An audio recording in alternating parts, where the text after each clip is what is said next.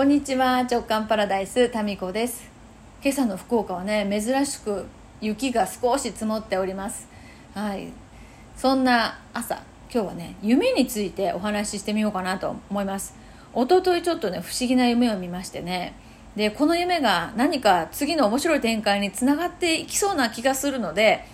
一応この記録として喋っておこうかなと思っています。まあ私のね夢始まりでいろんな展開っていうのは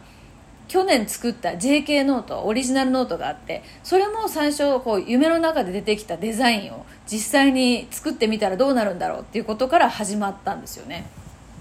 でなんなら今のオンラインの自分会館 JK 塾もスタート地点はね夢だったんですね。2年前に見た、えー、そう王冠を思い出せっていうね。その話もね過去に何回かしてると思うんですが、まあ、今回はですね、うん、まとまってないんだけどとりあえずそのまんま話してみますね。夢の中で過去にね行ってるんですよ。でどのぐらい過去かっていうのは定かではないんですけど大体50年ぐらい前の時代に突然いるんですよね。でそしたら周りの景色とかがそのまあ50年前なんだけどもえっとね私がよく知っているまあ実際は知らないんだけど夢の中では知っている設定になっているややこしいですね。えっとレトロな雰囲気のバーがあってでそのバーが50年前がですね新しいんですよね。でああ私がいつも行っているそのカフェバーみたいなところが50年前はなんかどちらかというと斬新な感じのこう新しいお店だったんだなっていうことを体感としてなるほどと。でマスターも若いんですよね。でまだこうなんか今現在のマスターはなんか渋いおじさまなんですけどこれそのバーもないんですよ。私の夢の中でね、えー、なんですけどその50年前は若くてね。でなんていうかな目が鋭いそういうマスターだったんだって。でそんなバーないんですよ。私が行っているバーないんです。全部有名な話ですからね。そして街を歩いてたらこう若くてですね素敵なこう細いね女性が、まあ、すごいおしゃれでねワンピースかな。でウエストのところキュッて絞ってなんか帽子をかぶった女性が歩いてて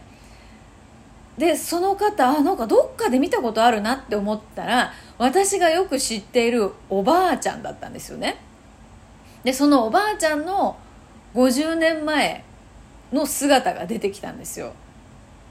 で実際そのおばあちゃんで知り合いがいるわけじゃないですよ。夢の中でよく知っているおばあちゃんの50年前に夢の中で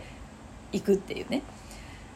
それであ50年前ってたかが50年前ってこんなに全然違うんだなっていうのを体感として味わってる夢なんですね。で街の中とかもすっごい綺麗でいつもその私が気に入ってるレトロな雰囲気の街がすごく壁とかもこう真っ白でですね。新しいんですよ。あそうかだよねって50年の月日でこんなにもレトロ感が出るんだ人も建物もって思ったんですよ。で今いるおばあちゃんとかも50年前ってこんなに綺麗だったしこんなにこうみずみずしい感じだったんだっていうのをですね感じてるんですね。でいやこんなに若くてみずみずしくて綺麗な女性が50年後、まあ、普通のおばあちゃんになってるっていうのを見てえだから私とか多分じゃあおばあちゃんになった時もっとおばあちゃんおばあちゃんするよな多分みたいななんかそういう感じになってるんですよ。で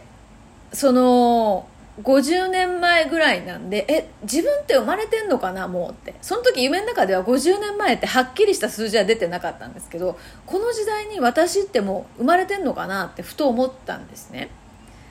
なんかタイムスリップしたらさ自分に会いに行きたくなるじゃないですか。もし自分がその時代にいたらね。ですごい自分に会いに行きたくなって見に行こうとしたんですよ。そしたらなんか知らない声だけの存在がですね同時に同じ空間に同じ人物が存在することはできないって言われたんですよ。でもし同じ空間に、うん、その時代の自分とその未来から来た自分が同時にそこに存在したら未来から来た方の自分の体が消えるって言われたんですね。それで意識だけはでも残る意識だけは残るからまあ見に行くというか感じるっていうことはできるよねって言われたんですね。でも見たいじゃないですか。とかいうその見に行こうかなみたいなことを自分でこう考えててでも消えちゃうんだでそそしたらその声だけの存在がですね過去の自分に会った時にその未来の自分はさその後どうなるかは知ってるわけですよね。なんか言いたくなるでしょって言われたんですよ。なんかアドバイスなりなんだろうなんか一声かけたくなるよねって。だよねって私もそこでなってるんですね。で意識の存在だから意識として語りかけることはできるけど人の形になったまま話しかけることはできないよって言われたんですよ。であ意識のまま意識をこうだからテレパシーみたいな感じで伝えることはできるんだって。あでもそれでもなんか伝えたく会ってみて言いたいことが出てきたら言いたいよなって思ったんですよね。でそこで直感って受け取るなんかひらめきとかあるじゃないですか。ああいうのってもしかしたらその未来の自分が送ってるメッセージなのかもなって思ったんですよ。自分が過去の自分に会った時に言葉で伝えられないんだったら、まあ、テレパシーみたいな意識で伝えられるんだったら念みたいなの送って何か伝えようとしますよね。それとか何か文字とかを見せるようなこう流れにしたりとかね。というふうになんか偶然だと思って目にしてるものとか自分がパッてひらめいたものとかって未来の自分が送ってるメッセージだったりするかもねみたいなそういうこう声なき存在とのやり取りがあって。まあそうだよね。っていう夢だったんですよね。それで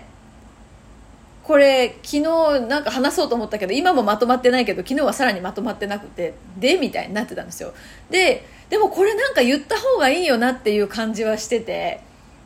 なんかよくわかんない人はスルーしてもらって全然いいんですけどで昨日の夜でってもう一回聞いてみたんですね。でこれどういう意味ってこのだかだから何みたいな。まあね。でで聞いた時に今さクラブ JK で習慣化についてやってるんですよ。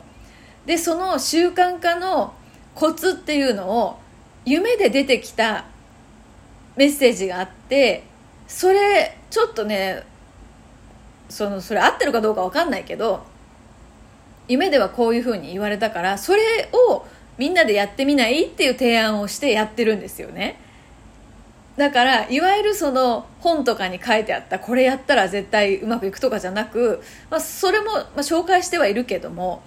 夢の中でこういうふうに言われたんだよねってそっちの方をメインにお伝えしてるんですよ。でやってみようっていう実験みたいにね。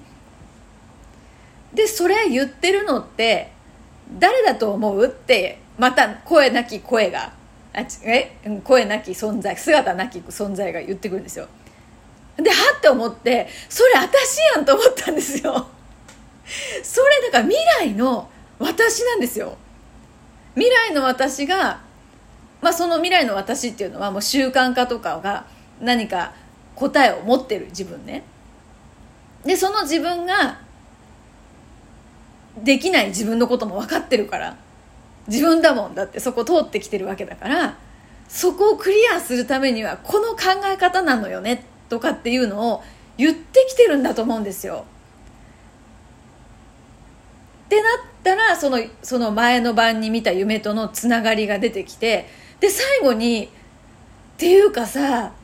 そこまで言わんとあんた分からんわけみたいなのが来たんですよ。なんか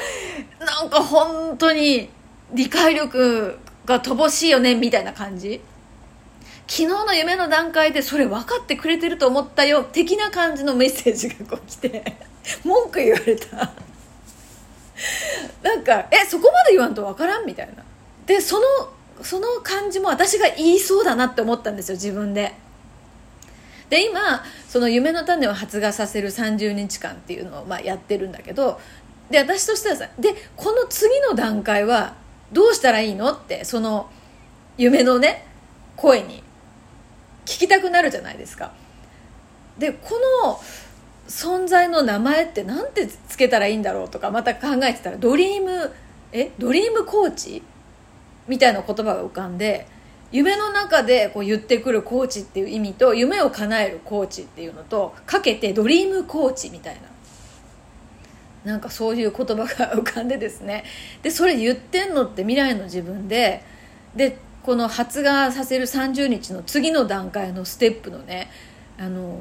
ビジョンも来たんですよ。でなんでそれをするかっていうとその理由も言ってきたんですよね。でまたこれ30日終わったらみんなにシェアして次のステップに進んでいこうと思うんですけどなんかねそれが私の頭にはないことなんですよ。で本でもそんなの読んだことないのね。だからまたちょっとクラブ JK のみんなにはですねこのドリームコーチ謎の存在からの言ってきた習慣化のコツについてねお伝えしていこうと思います。でもこうやってみんなで楽しめるっていうのがね実験できるのが本当に私の喜びですね。はいということで今日もまとまってなかったかもしれませんが一応夢でこんなの見ましたっていう記録で喋ってみました。それでは。